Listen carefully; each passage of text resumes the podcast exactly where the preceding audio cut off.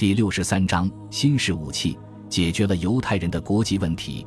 罗斯柴尔德开始不遗余力地推动福建政府开始大规模的移民计划，在一九三六年底到一九三七年七月的大半年时间里，把将近五十万德国犹太人接到福建，而其中的绝大多数人选择留在中国，成为中国公民。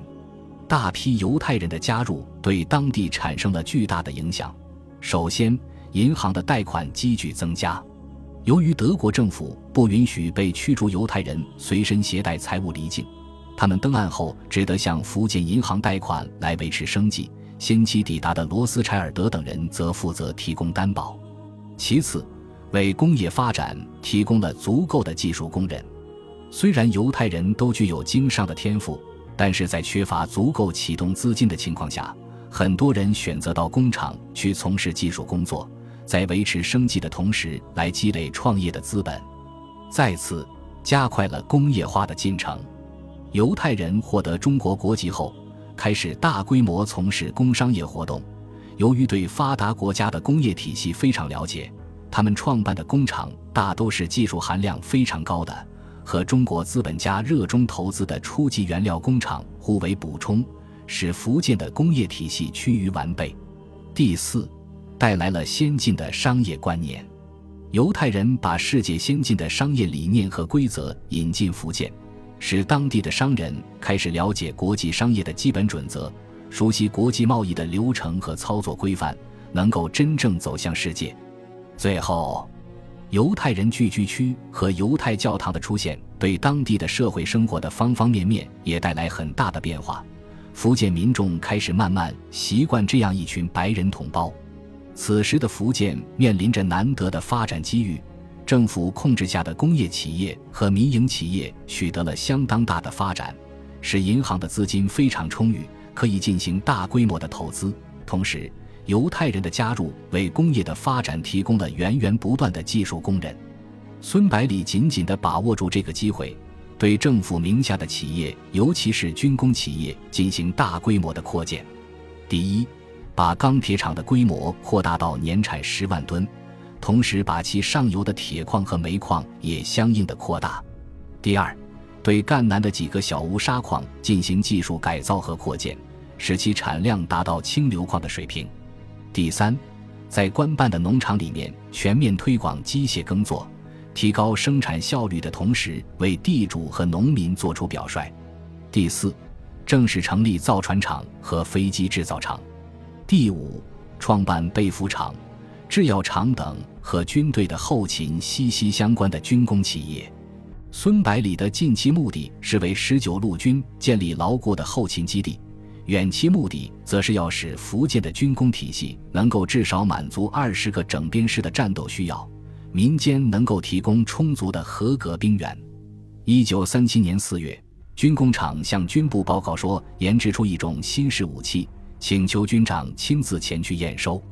孙百里欣喜异常地赶到龙岩兵工厂，准备看看这种新式武器到底是什么东西。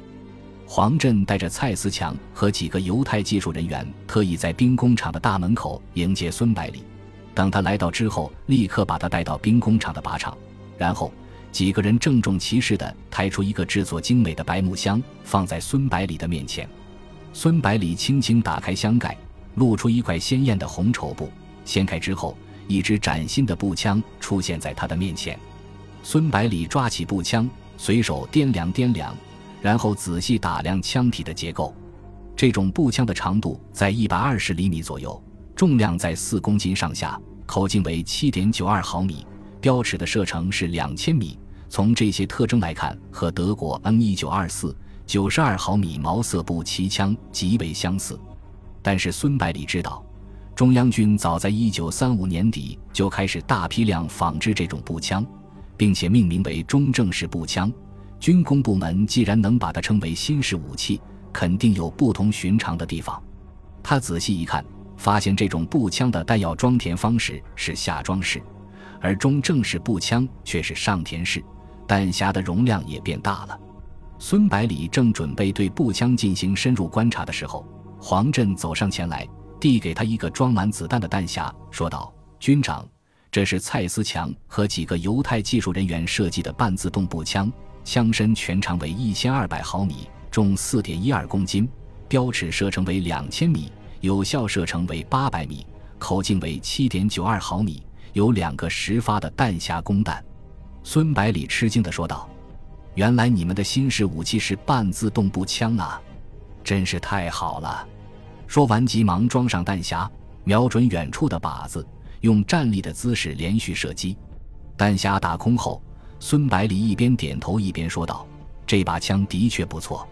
射击的时候，枪身的抖动非常小，后坐力不大，射速也非常快。如果精度不错的话，绝对算得上步枪中的精品。”然后问道：“黄震，你们怎么会想到要开发这种半自动步枪的？你们要知道，目前连德国的军队都没有配备这种武器的。”黄振把蔡思强推到前面，说道：“都是蔡思强老弟的想出来的。”蔡思强不好意思地说道：“我听很多老兵说起一二八事变时和日本军队的战斗经过，感觉日本人在白刃战当中很容易占据绝对的优势，于是就从双方的武器入手来寻找原因。后来发现，并不是日本士兵的拼刺技术特别厉害，而是中日双方的步枪差距太大造成的。”作为当事者之一，孙百里也常常在思考这个问题。听了蔡思强的说法，感到非常新鲜，急忙问道：“差距在哪里？”蔡思强仔细解释道：“日本的三八式步枪，仅枪身的长度就有一千二百八十毫米，再加上五百二十五毫米的刺刀，长度为一千八零五毫米；而中国军队使用的汉阳造枪身长度只有一千一百一十毫米。”即使装上六百毫米长的刺刀，也只有一千七百一十毫米，仍然比敌人短了一百毫米左右，所以在肉搏战当中处于劣势。为了扭转这种局面，我们特意研制了半自动步枪，用火力的优势来弥补枪身长度的不足。孙百里激动地握住蔡思强的双手，感激地说道：“你们真的做了件大好事，我代表十九路军的全体弟兄向你们表示感谢。”你知道吗？有了这种步枪，日本人再想和我们拼刺刀都没有机会。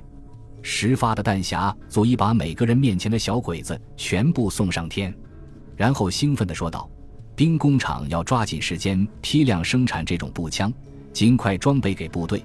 你们大致估算一下，把主力部队全部换装完毕需要多长时间？”